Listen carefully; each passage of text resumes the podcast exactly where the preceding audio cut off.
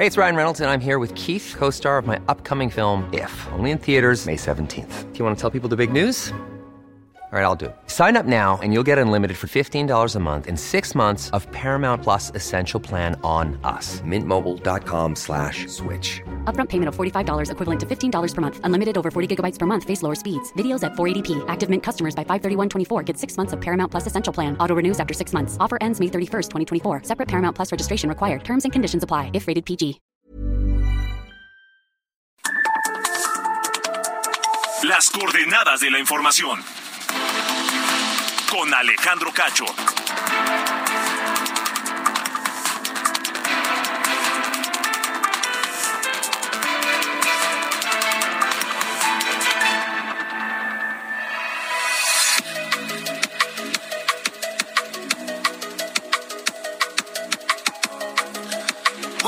Noches, ¿cómo les va? Bienvenidos a este espacio de Heraldo Radio que se transmite a través de la cadena nacional a toda la República Mexicana y también a los Estados Unidos a través de Now Radio, allá en la Unión Americana. A todos, a todos, a todos quienes sintonizan la cadena de Heraldo Radio, Now Radio, les mandamos un abrazo grande. Yo soy Alejandro Cacho y les saludo desde la capital de México.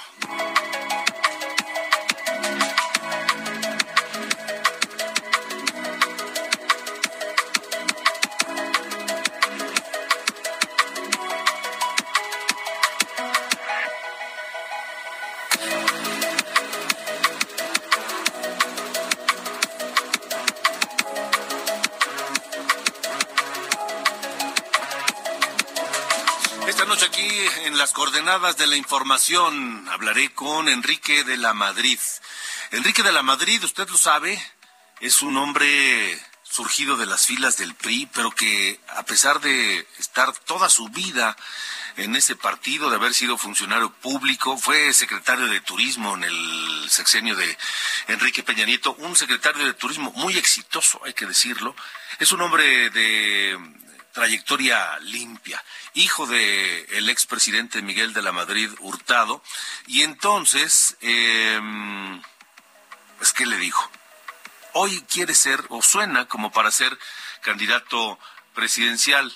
Em, platicaré con él sobre la marcha del próximo domingo 26 de febrero, esta movilización que se llama Mi voto no se toca en contra del plan B electoral de López Obrador y que convocan el Frente Cívico Nacional, Poder Ciudadano, Sí por México, Sociedad Civil México, UNE México y Unidos por México. Todo esto con más de 80, cerca de un centenar de organizaciones civiles luego del éxito de la convocatoria que tuvo la marcha por la defensa del INE del 13 de noviembre. Bueno, hoy hablaré con Enrique de la Madrid.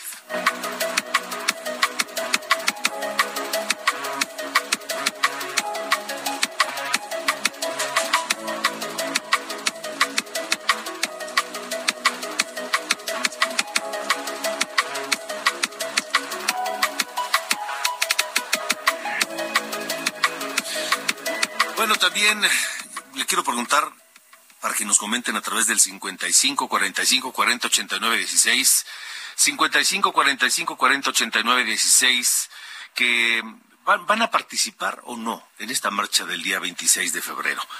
Se lleva a cabo en la Ciudad de México la concentración frente a la Suprema Corte de Justicia de la Nación, pero se llevará a cabo también en muchas ciudades del país. Fueron más de 60 ciudades del país donde se marchó el 13 de noviembre. Ahora se espera que sean más en donde se lleven a cabo estas, esta, esta protesta, este grito de exigencia. Mi voto no se toca en contra del plan electoral, el plan B de López Obrador. ¿Piensan participar? 55 45 40 89 16.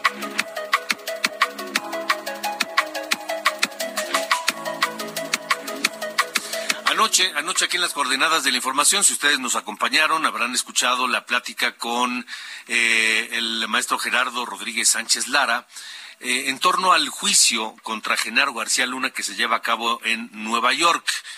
Y ayer en esta conversación dejamos en el aire la pregunta sobre si, pensando en la eventualidad de que em, Genaro García Luna salga eh, bien librado, digamos, absuelto de los cargos allá en Nueva York, cosa que se ve difícil, ¿qué pasaría en México? Porque en México lo acusan de una malversación de más de 700 millones de dólares y demás, pero, pero lo cierto, el hecho, es que García Luna está sentado frente a un juez y está siendo juzgado en Estados Unidos, no en México. La pregunta es si es el nivel de delincuente que asegura la 4T, ¿por qué no lo tiene sentado en el banquillo de los acusados? En fin, eh, la pregunta que quedó en el aire anoche en la conversación con, eh, eh, Gerardo Rodríguez Sánchez Lara era, en caso de que García Luna fuera juzgado en México, por esta supuesta red de corrupción, lavado de dinero y demás que se operó supuestamente entre 2009 y 2018, ¿habrá ya, habrán prescrito los delitos? Estamos hablando, estaremos hablando del caso hoy con Rodolfo Islas Valdés, socio del despacho Islas Moya Salinas y Madero, coordinador de la Comisión de Derecho Penal de la Barra Mexicana, Colegio de Abogados.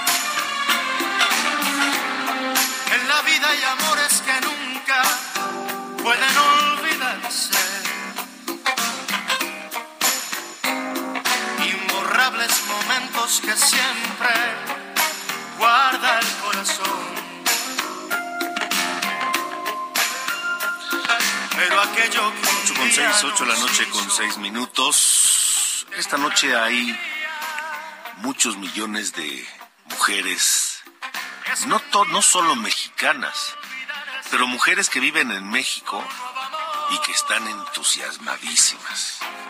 Incluso les podría decir que hay mujeres mexicanas y tal vez no mexicanas que vivan fuera de México, que nos están escuchando esta noche y que al enterarse de la noticia solo están esperando saber los datos concretos cuándo, dónde y a qué hora para venir a México en este 2023.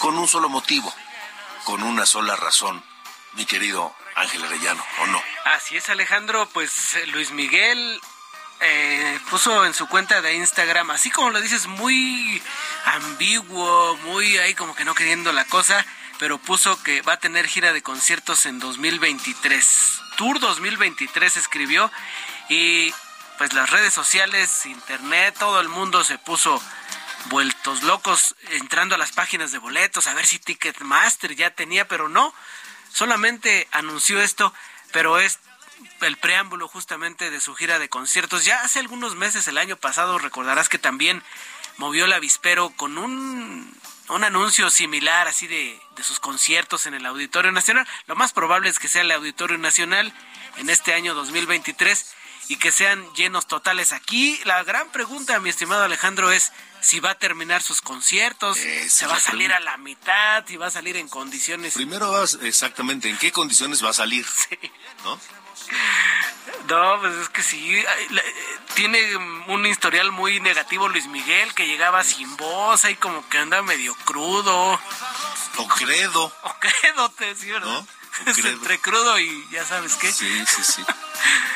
Pues ahí está, de sus buenos tiempos, 1991, inolvidable esta canción del compositor cubano Julio Gutiérrez, que tiene una interpretación de sus músicos que lo acompañan excelente, ¿no? Este disco, en general este romance, ahora, excelente. Ahora, te voy a, preguntar algo, Ángel. Digo, Luis Miguel es un tipo exitosísimo. Sí.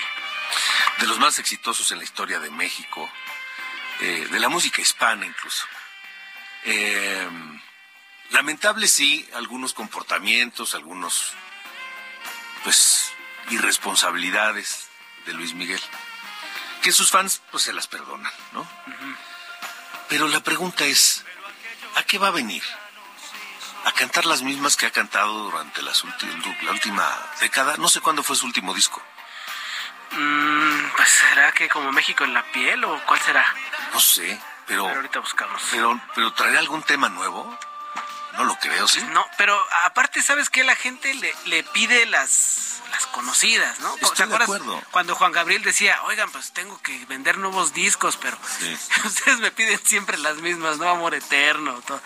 O bandas como, por ejemplo, Led Zeppelin, que ya odiaba, eh, odiaba tocar Stairway to Heaven, por ejemplo, ¿no? Decía, pero finalmente eso es, pero como dices, se lo perdonan todos los, los, este, los fans. Ahora, es una gran oportunidad para que Luis Miguel se prepare así con todo y digan, ahí va. para reconquistar, Imagínate que saliera así reconocible que con toda la calidad de antes. Sería una buena forma de ya en sus últimos años de carrera, ¿no? Sí, sí, sí. Es una buena oportunidad para reconquistar sí. a su público, principalmente el femenino, ¿no? Exactamente. Que salga en buenas condiciones, este, físicas, ¿no? Que salga con sus este, cirugías y su botox, ¿no? Ojalá que en forma. Sí. Y que pues entregue lo que él sabe hacer, que es cantar, cantar bien. Sí, pues imagínate, la crítica se le entregaría. Bueno, en fin, vamos a ver qué pasa. Pero el hecho de que aquí nos tiene hablando de él, ¿eh? Sí, pues esa era, e, esa era justamente la intención, ¿no? Dejar todo ambiguo para que ahí en las ocho dice, seguramente Alejandro Cacho va a estar hablando de mí. bueno, pues a ver, estaremos atentos a ver qué pasa, porque hay, hay ya, insisto, una gran expectación en torno de ese Tour 2023 en México de Luis Miguel. Así es, Alejandro. Entonces, ¿lo estaremos escuchando todo el programa? No, vamos a cambiarle, ah, vamos a cambiarle, ah, ¿sí? qué bueno, qué bueno. Muy bien. bueno. Sale, gracias, Gracias, buenas noches con un nuevo amor. He besado otras bocas buscando nuevas ansiedades. Las coordenadas de la información con Alejandro Cacho.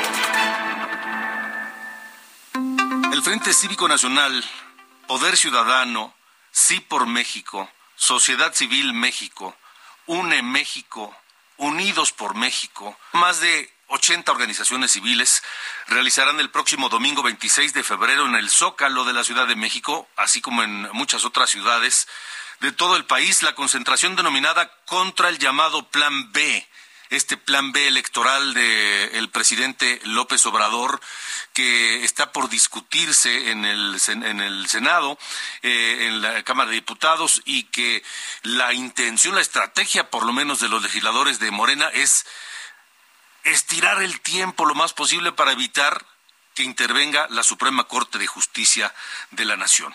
Por eso esta marcha es importante porque es contra el plan B. Mi voto no se toca. Así de sencillo, mi voto no se toca. Y por eso esta noche me da un enorme gusto saludar a Enrique de la Madrid, abogado, analista y aspirante a la Alianza Cebale. ¿Cómo estás, Enrique? Gracias por estar con nosotros. Buenas noche.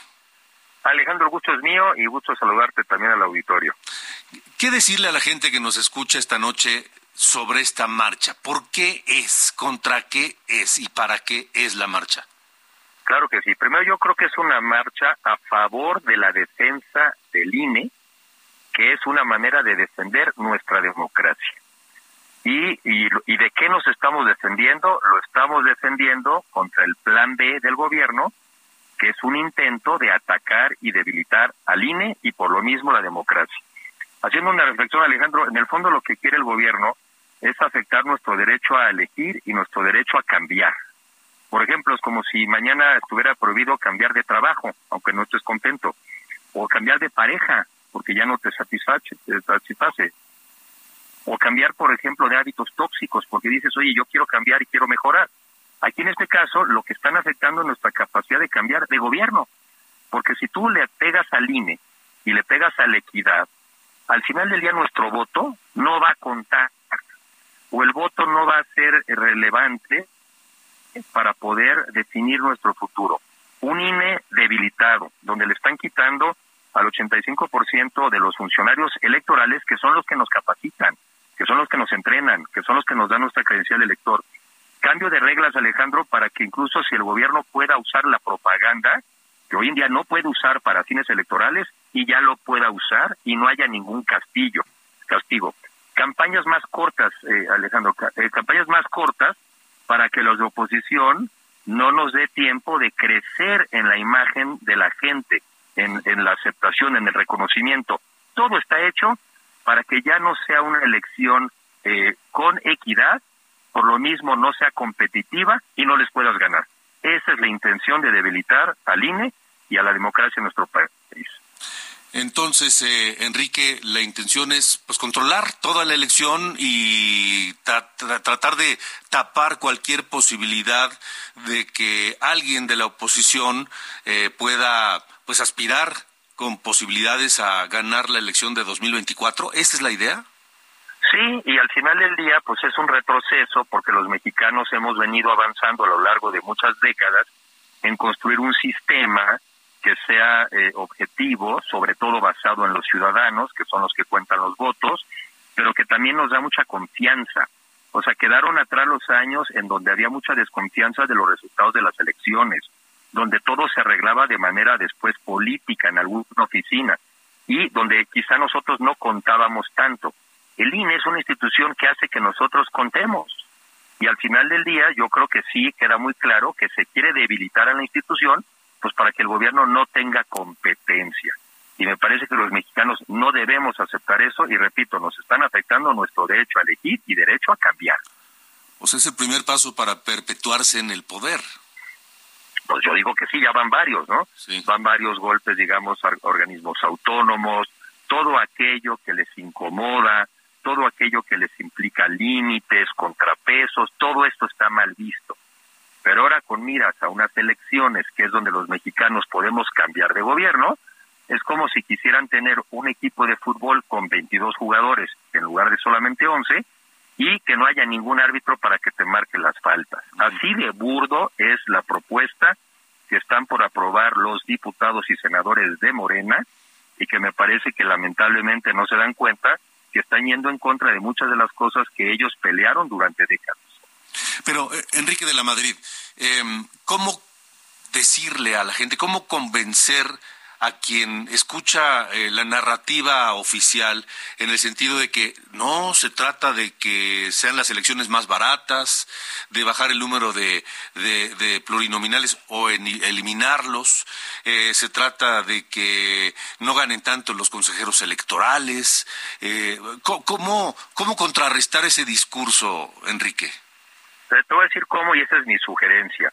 Que ya el mexicano y la mexicana también ya analicen discurso contra realidad. Ahí te van dos o tres ejemplos. Nos dicen que están construyendo un sistema eh, médico de salud como Dinamarca. Pues eso dicen, pero en realidad destruyeron el seguro popular y 16 millones de mexicanos se quedaron sin acceso a la salud. Nos dicen que le echan muchas ganas a estos temas, pero lo que es un hecho es que hoy tú vas a una farmacia o vas a un hospital y no hay medicinas. Están incluso agotadas, como el país está agotado.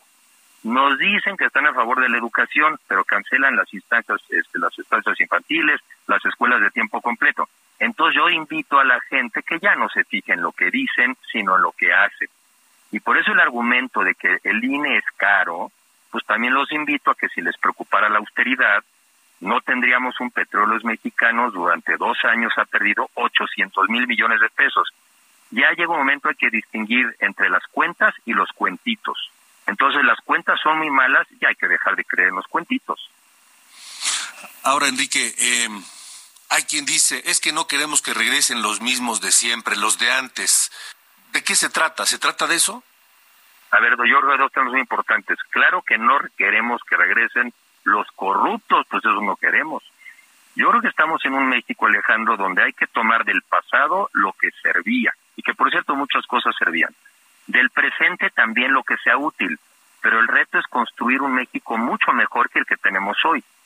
Y en este caso, los que estamos a favor de una alianza, por definición, si vamos a competir en alianza, por definición ya no llegamos los mismos porque ya una alianza por sí misma significa contrapeso, significa tenerse que poner de acuerdo. Lo que no podemos es asumir y, pensar que un país que esté creado alrededor de una sola persona o de una sola visión del mundo sea lógico. 126 millones de mexicanos, diferentes puntos de vista, pero nos tenemos que poner de acuerdo. Entonces, nadie quiere el regreso de lo malo del pasado, pero yo sí quiero, por ejemplo, la gente quiere guarderías, estancias infantiles, medicinas, seguro popular, seguridad, esos temas sí los quieren, ¿eh? Y los oigo yo todos los días en la calle. Esa parte sí la extrañan. Enrique, ¿ya se fueron los corruptos, o mejor dicho, ya no hay corruptos en el gobierno de México? Pues yo no, no sé, porque de repente te siguen argumentando a todo lo que siguen haciendo, siguen diciendo que es para evitar la corrupción. Entonces yo digo, pues ya me hice bolas, porque según esto ya no había ninguno. Ya no pueden usar ese argumento de la corrupción si en teoría ya no, ya no la hay. Ahora, lamentablemente creo que sí la hay. Hay mucho, digamos, runruneo este, de lo que hoy uno de la gente y al final del día, pues lamentablemente este es un tema que no depende solamente de la voluntad de una persona, sino de crear todo un sistema que a los mexicanos nos permita vivir con apego a la ley. Entonces, pero como argumento, seguir haciendo propuestas para eliminar la corrupción cuando en teoría ya no hay, me parece ridículo. Enrique de la Madrid, eh, la marcha del domingo es para votar en contra de alguien o simplemente para que se defienda el voto, para que el voto se respete, sea para quien sea el voto? Pues es que son las dos cosas, es la defensa del INE, que es muy importante, es la defensa del árbitro, es la defensa de la democracia y sí estar en contra de cualquier intento, venga de quien venga, de debilitar la democracia.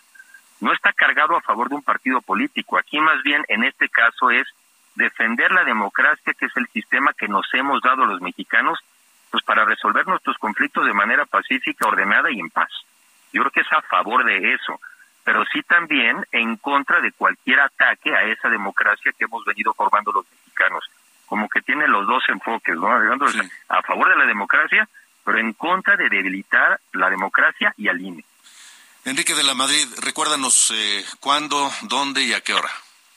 Sí, cómo no. Bueno, sé que, que entiendo que es a las 11 de la mañana. En el caso de la Ciudad de México es en el Zócalo ante la Suprema Corte de Justicia de la Nación pero también hay una convocatoria en diferentes ciudades. Y recordar a los mexicanos que lo que no hagamos nosotros por nosotros, nadie lo va a venir a hacer. Y las instituciones no se defienden solas, las defendemos las personas y los ciudadanos. Enrique de la Madrid, te agradezco siempre tu tiempo para nosotros, para este espacio. El agradecido soy yo y que tengas muy buenas noches. Igualmente, gracias. Las coordenadas de la información. Con Alejandro Cacho. Pues eso es lo que nos dice Enrique de la Madrid y tengo comentarios, por supuesto, les preguntaba si van a acudir a la marcha, donde quiera que se encuentren, en cualquier ciudad en donde escuchen Heraldo Radio y donde se va a llevar a cabo una, una marcha por defensa del voto eh, el próximo 26 de febrero, eh, domingo, por cierto. Aquí me dicen, eh, me dice, me dice Juan, me dice sí, porque quiero mis nietos no vayan a estar como la gente de Cuba, Venezuela y Nicaragua, dice Juan. Em, me dice también, buenas noches, Laura Garza. Claro que saldremos a defender a nuestro INE.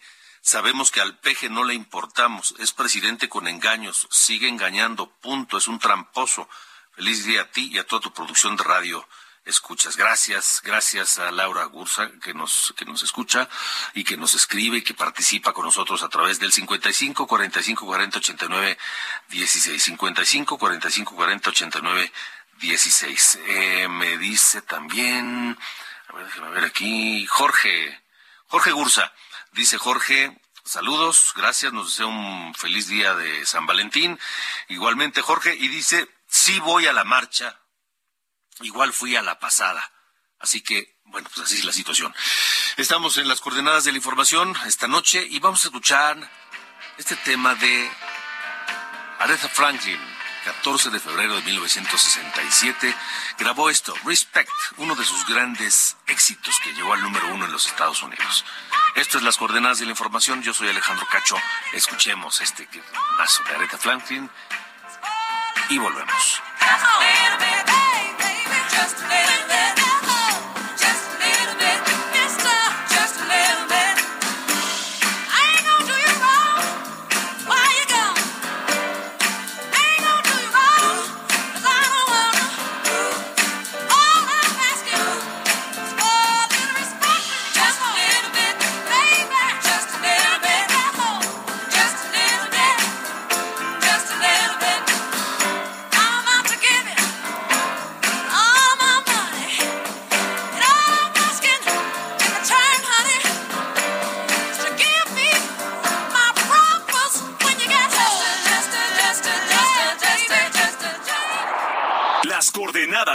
Información. Con Alejandro Cacho.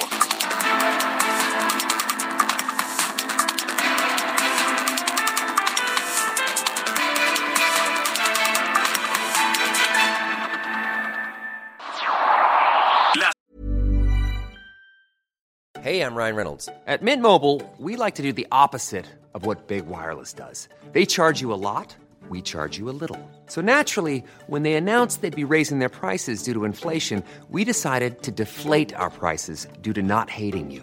That's right. We're cutting the price of Mint Unlimited from $30 a month to just $15 a month. Give it a try at mintmobile.com slash switch. $45 upfront for three months plus taxes and fees. Promo rate for new customers for limited time. Unlimited more than 40 gigabytes per month. Slows. Full terms at mintmobile.com. Coordenadas de la información. Con Alejandro Cacho.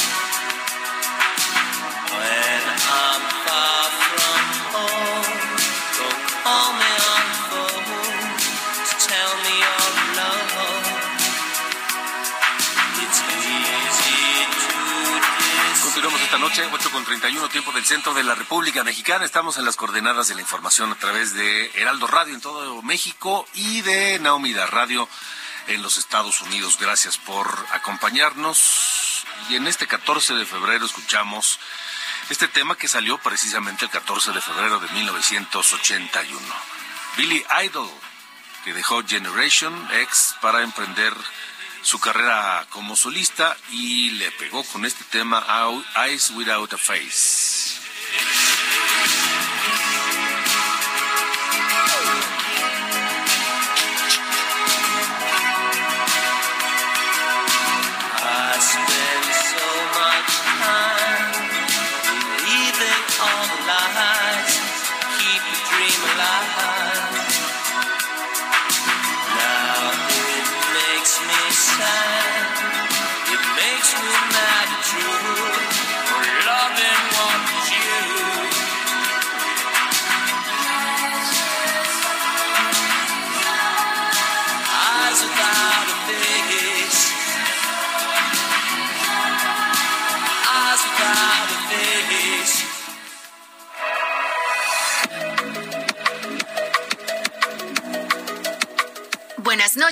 Este es el resumen de noticias. Del exsecretario de Seguridad Génaro García Luna, hoy finalizó el testimonio del narcotraficante Jesús el Rey Zambada, quien reclamó estar siendo presionado por la defensa de García Luna para mencionar al presidente Andrés Manuel López Obrador de utilizar dinero del crimen organizado para su campaña cuando buscaba ser jefe de gobierno. Zambada sostuvo que dio dinero a Gabriel Regino, ex colaborador de López Obrador, pero sostuvo que jamás dijo que se iría a una campaña. En tanto, Linda Cristina Pereira, esposa de García Luna, único testigo de la defensa del exsecretario, relató cómo fueron adquiriendo las propiedades a través de créditos y que la Fiscalía de Estados Unidos exhibe ahora como evidencia. Fue vinculado a proceso Carlos Caro Quintero, presunto hermano del narcotraficante Rafael Caro Quintero, por delitos contra la salud y portación de arma de fuego de uso exclusivo de las Fuerzas Armadas, por lo que deberá permanecer en el reclusorio norte. En Santiago, Omoltepec, Oaxaca, cinco personas fueron asesinadas frente al Palacio Municipal, entre ellos tres hijos del expresidente municipal, Abel García, y dos elementos de la Policía Estatal. En Zacatecas, el cantante Alfredo Olivas y su equipo fueron interceptados por un grupo criminal, quienes los despojaron de sus pertenencias en el municipio de Concepción de Oro, lugar donde realizó una presentación.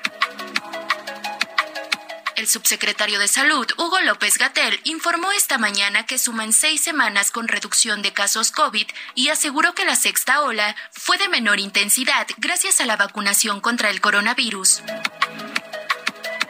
Mañana regresará a nuestro país la delegación mexicana de 150 rescatistas que se encuentran en Turquía, porque a partir de mañana el gobierno turco comenzará las demoliciones a gran escala a nueve días del sismo que ha dejado más de 35 mil muertos. Finalmente, un día después del tiroteo masivo en el campus de la Universidad Estatal de Michigan en Estados Unidos, las autoridades siguen investigando el motivo del ataque que cobró la vida de tres estudiantes y dejó otros cinco heridos la noche de este lunes. El atacante, que según la policía no tenía vínculos conocidos con el campus, aparentemente murió por una herida de bala autoinfligida. Yo soy Diana Bautista y este fue el resumen de noticias. Coordenadas de la información. Con Alejandro Cacho.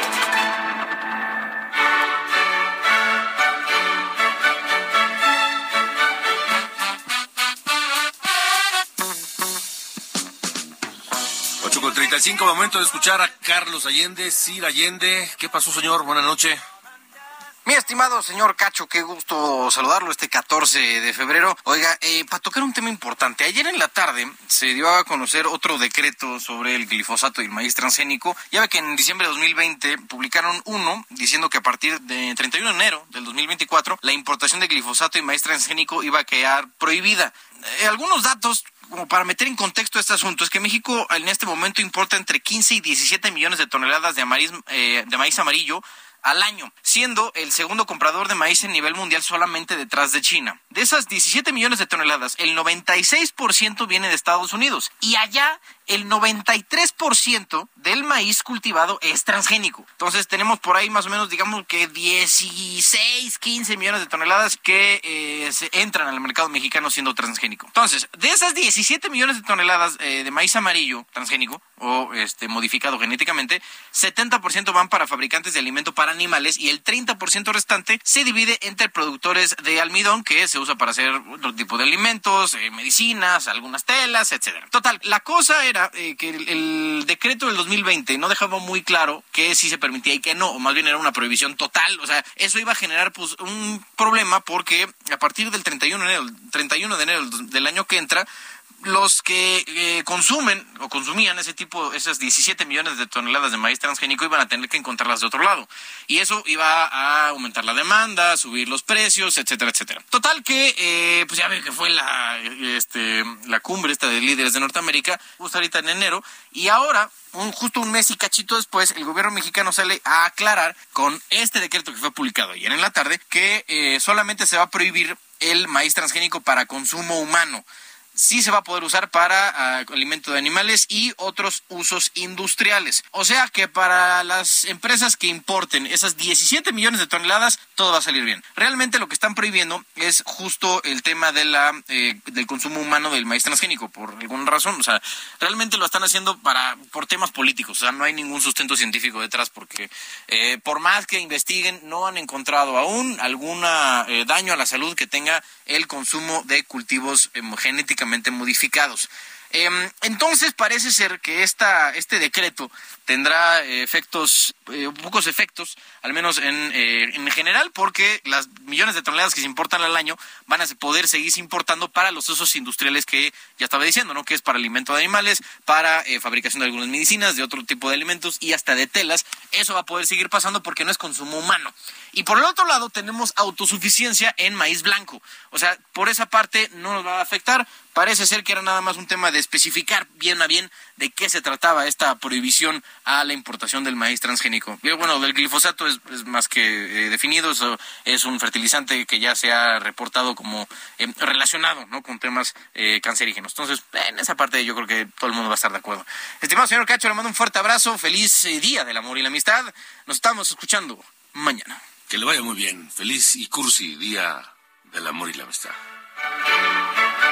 Las coordenadas de la información. Con Alejandro Cacho. 8 con 38, tiempo del centro de la República Mexicana. Ayer platicamos en este espacio sobre el juicio a Genaro García Luna. Eh, y, y yo me preguntaba, ¿qué vamos a pensar que en Estados Unidos sale absuelto y lo dejan en libertad? Yo francamente lo veo dificilísimo, pero vamos a pensar. El gobierno mexicano le tiene preparada una batería de denuncias eh, y, lo, y lo tiene como un delincuente de alta escala a Genaro García Luna. Más de 700 millones de dólares que supuestamente malversó y se enriqueció ilegalmente, etcétera, etcétera, etcétera. Pero si ese es un delincuente de gran escala, yo insisto, vuelvo a, re- a repetir, ¿por qué México no es quien lo tiene sentado frente a un juez? ¿Por qué no es México quien lo tiene en, en- en- al borde de la cárcel?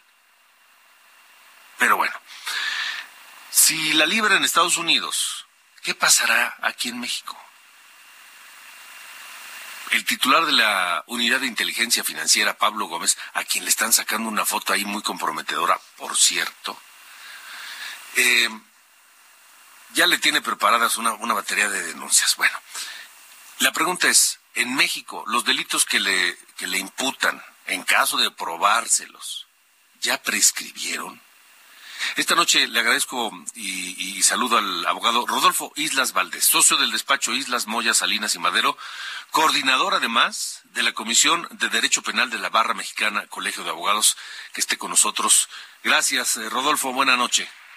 Al contrario, Alejandro, muchísimas gracias a ti y buenas noches a todo tu auditorio. ¿Qué escenario enfrentaría García Luna en caso de que la librara ahí en Estados Unidos? Mira, sí tiene un escenario complejo, ahorita como bien lo, lo, lo dijiste, ¿no? El tema de los más de 750 millones de dólares, lo tiene como un delincuente a gran escala, todo esto que está surgiendo a raíz del, del, del juicio que tiene en Estados Unidos, pues sin duda han abierto los ojos de manera muy importante hacia todo este movimiento que se dice en, el, en, en este proceso, ¿no? Que ha existido y desde luego ahora lo que nos dice el titular de la Unidad de Inteligencia Financiera, Pablo Gómez, ¿no? De las, de las operaciones se han encontrado particularmente eh, por lo que se dijo el- en estos días, no, en, en- particularmente en Miami, no, en donde encuentran casas, vehículos, en fin, una serie de cosas. Todo ello, aquí tú decías dos cosas que hay que puntualizar efectivamente. Uno, estas conductas que datan de 2009 hacia 2018, pues dependerá de las características que le atribuyen a, atribuyan a cada una de estas conductas, es decir, si va a ser un delito instantáneo, si va a ser un delito permanente, un delito continuado, en fin, dependería de esta característica del origen, llamémoslo de alguna forma rápidamente, de cómo se inicia el, el delito que le vayan a atribuir, dependería de ello para saber si una o varias de estas estuvieran prescritas. ¿Por qué? Porque tenemos diferentes, además, tipos de... Vamos a hablar de dos, de dos prescripciones particularmente, una prevista en el Código Penal Federal, que tiene que ver concretamente con los eh, delitos eh, provenientes de operaciones con recursos de, proveni- de, pro- eh, de- de- de procedencia ilícita, y otro que tiene que ver con delitos de naturaleza fiscal previstos en el Código Fiscal de la Federación. Entonces, en ambos casos habrá eh, fórmulas distintas, particularmente para el tema de la prescripción. Entonces, eso lo tendría que tener muy clara la unidad de inteligencia financiera al momento de formular esta esta acusación en su caso, ¿no? Y por el otro lado, además ver con claridad, además de los de los tiempos y los en los que se les vaya a atribuir cada conducta, pues desde luego ver qué conductas se les van a se les van a atribuir. No se hablaba un tema de lavado de dinero o lo que conocemos en, en- este mundo fue como ORPI, operaciones con, con- con recursos de procedencia ilícita.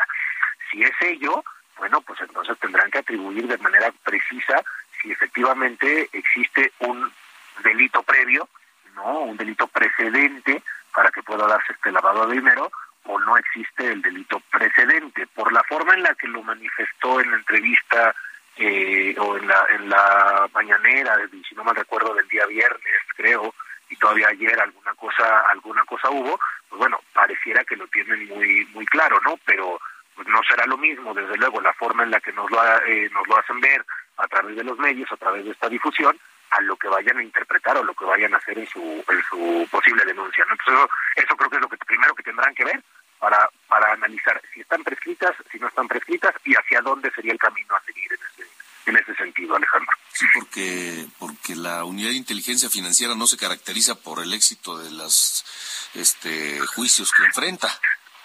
sí, sí, además, ¿no? Y, y bueno, también habrá, habrá que ser muy claros en si la denuncia que presenten, y aquí a lo mejor yo voy a abrir un poco de más no el, el, el comentario, si la denuncia que presenten de, dependerá la conducta que se les vaya a atribuir para ver si puede ser competencia hasta de la unidad de inteligencia financiera o no, ¿eh? porque pudiera no ser competencia de la unidad de inteligencia financiera y al contrario, tendría que ser a lo mejor por parte de la Procuraduría Fiscal. No dependería ahí de muchas condiciones, pero como bien dices, no no pues no han sido luego muy puntuales en ese tipo de, de acusaciones y que no han, no han, no han, dado el, el, el, resultado buscado. Para hablar con la jerga del sexenio, eh, su porcentaje de bateo en los tribunales es bastante bajo. sí, ¿no? coincido, coincido. Ahora, coincido. Ahora, eh, estamos platicando esta noche con el abogado Rodolfo Islas Valdés, socio del despacho Islas Moya Salinas y Madero, coordinador de la Comisión de Derecho Penal de la Barra Mexicana Colegio de Abogados. Eh, por ejemplo, viendo el caso de Lozoya, eh, viendo el caso de, de, este senador del PAN que sigue sujeto a proceso también por presunta corrupción, pero que acaba de salir. Eh, Lavalle. Lavalle, eh, Jorge Luis Lavalle. Jorge Luis Lavalle. Este, ¿qué le falla a la autoridad? ¿Qué le falla a la fiscalía o a la unidad de inteligencia? ¿Por qué se hacen tan mediáticos estos temas, pero a la hora de, pasar eh, por el recero de la ley, no siempre es lo mismo. Mira, aquí voy a empezar por lo segundo. Decías, el tema lo hace mediático y por otro lado, pues no están funcionando del todo. Voy a empezar por lo segundo. Me parece que no siempre tienen las condiciones o los medios de prueba perfectamente claros o porque las acusaciones no necesariamente son claras, precisas o acordes con lo que se debe buscar. ¿Por qué aclaro el debe? Porque una cosa es lo que se debe buscar y otra cosa es lo que se quiere buscar. Y en la mayoría de las ocasiones van por la segunda, lo que quieren buscar o lo que quieren encontrar. Y como consecuencia de ello, desde luego, pues la evidencia, todos los rastros o todas las pruebas o medios de prueba que pueden tener al alcance, pues no necesariamente van a alcanzar. Entonces, con esto me paso a la primera parte, lo hacen mediático.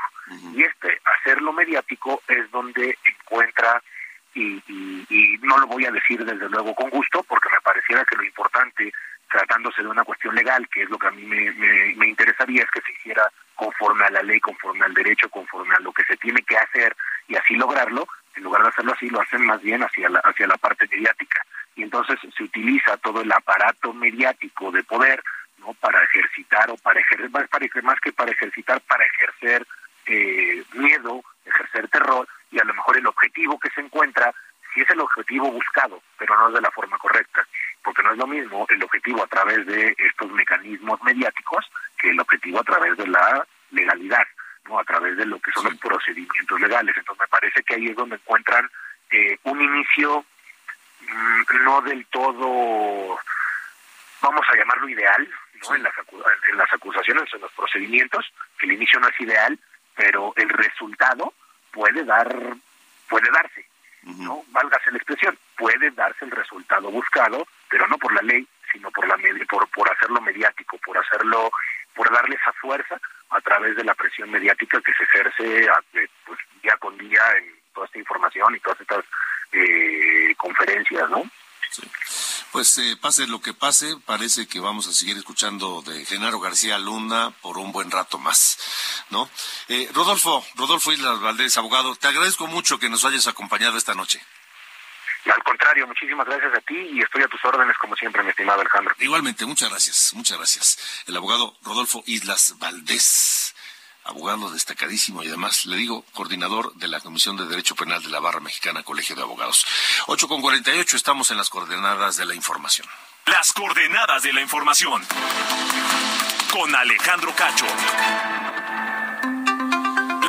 Bueno, vaya, vaya eh, choque que han mantenido poco diplomático o nada diplomático el canciller Marcelo Ebrard y la embajadora eh, Marta Bárcena. Hoy en la mañana, en la mañanera, Marcelo Ebrard se lanzó, se le fue con toda Marta, Marta Bárcena, la acusó de difamar su labor en torno a las políticas migratorias acordadas durante el gobierno de Donald Trump. Esto luego de que la embajadora, la, la embajadora eminente, confirmó en una entrevista que, pues que la engañaron, que le mintieron, que este programa Quédate en México fue un acuerdo entre en- el entonces secretario de Estado de Estados Unidos, Mike Pompeo, y Marcelo Ebrard, solo que decidieron mantenerlo en, en secreto. El canciller acusa que fue Marta Bárcena quien aceptó este plan del tercer país seguro. En fin, así habló Marcelo Ebrard de la embajadora Marta Bárcena. La ex embajadora se ha dedicado, desde que dejó su cargo, calumniarme en todos lados donde ha podido. Es un rencor obsesivo, diría yo. Su, su gran objetivo no es la verdad, es ver cómo me hace daño todos los días. Ella, en cambio, ya les había dicho y nunca le tuve confianza a ella por eso. Y qué bueno que no se la tuve porque ve lo, ve lo que está diciendo ahorita. Y la ingratitud con el gobierno que la nombró embajadora en Washington, que es la embajada más importante de México. Ya les había ella dicho que sí al tratado este de tercer país seguro siempre y cuando fuera como en Turquía y que les pagan a cambio de, cuando la instrucción estratégica de tu servidora jamás aceptar eso. Embajadora Marta Bárcena, gracias por estar con nosotros. Buenas noches. Buenas noches, Alejandro. Es un gusto conversar contigo y con el auditorio del Heraldo Radio. Pues este, pues vaya que, pues ahora resulta que no le tenían confianza el canciller, pero fue la embajadora más importante de este gobierno ante el gobierno más importante en la relación internacional, ¿no? ¿Cómo me tenía la confianza el presidente y mi designación fue del presidente, no del canciller? Como corresponde a la Constitución de los Estados Unidos mexicanos. Y lo que vimos en la mañana, Alejandro, pues fue a un hombre descontrolado, incapaz de mantener sus emociones calmadas y que proyecta en otros sus propios sentimientos. Rencor obsesivo, ingratitud, engaños. Mira, yo no le tengo rencor a nadie, y menos a él. Para mí es un personaje menor. Eh, no le tengo más que gratitud al presidente López Obrador y respeto a la investidura presidencial. Y gratitud al presidente López Obrador porque me encomendó durante dos años la embajada más importante. Y en esos dos años hice lo que él me pidió. Y tercero, bueno, Ebrard vuelve a mentir con lo del tercer país seguro porque dice que yo ya había aceptado. A ver, ningún embajador de México acepta nada si no tiene instrucciones. Y yo no tenía instrucciones del gobierno de México y por lo tanto no iba a aceptar nada. Y él dice que porque como Turquía, a ver, aquí hay un, un problema, Alejandro. O el señor miente o el señor nunca entendió. Porque justamente cuando en la, en la Casa Blanca se habló que el vicepresidente Pence planteó que por qué México no aceptaba un acuerdo de tercer país seguro y me dijo, embajadora, usted que estuvo en Turquía los conoce muy bien los acuerdos del tercer país seguro. Y yo le contesté, sí, señor vicepresidente, precisamente porque estuve en Turquía los conozco muy bien. Y por eso le digo que no lo podemos aceptar.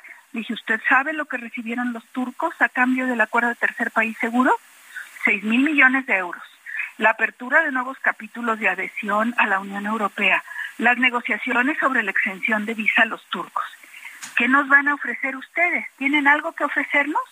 ¿Nos van a poner seis mil millones de dólares sobre la mesa? ¿Nos van a garantizar la reforma migratoria y la regularización de los mexicanos en Estados Unidos? Claro, los americanos se rieron porque entendieron mi ironía. Pues sí. Si el señor Ebrard no entendió la ironía, pues a lo mejor es que no habla bien inglés. Eh, embajadora, nos queda un minuto. ¿Habrá algún otro tema pues que le ocultaron?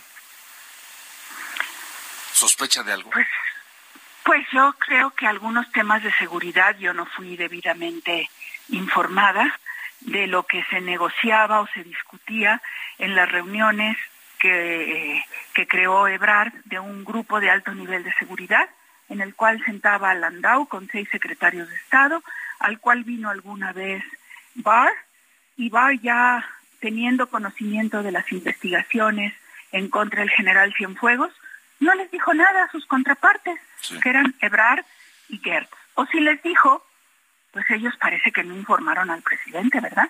Puesto que el presidente dijo que la única que le había informado del tema era yo. Embajadora Marta no. Le agradezco mucho que nos haya tomado la llamada esta noche. Gracias a ti, Alejandro. Hasta Buenas luego, buena noches. noche. Buenas noches, la embajadora, eh, pues, Marta Bárcena, una de las diplomáticas más distinguidas y reconocidas de este país. Ahora, pues dice, o, o- o a lo mejor Marcelo Ebrard no entendió muy bien el inglés. Nos vamos, gracias. Alcanza a entrar a, a- a los Turtles, The Turtles, Happy Together. Felices juntos, 14 de febrero del 67, las tortugas publicaron este tema allá en el Reino Unido y en Estados Unidos, donde llegó a los más altos lugares. Hasta mañana.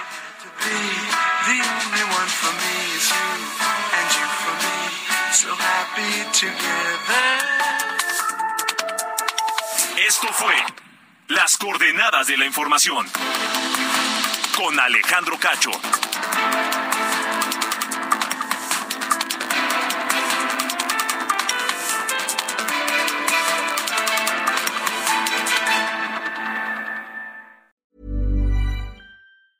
Hey, it's Danny Pellegrino from Everything Iconic.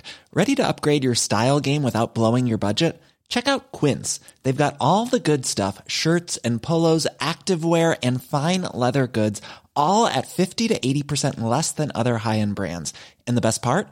They're all about safe, ethical, and responsible manufacturing. Get that luxury vibe without the luxury price tag. Hit up quince.com slash upgrade for free shipping and 365 day returns on your next order. That's quince.com slash upgrade.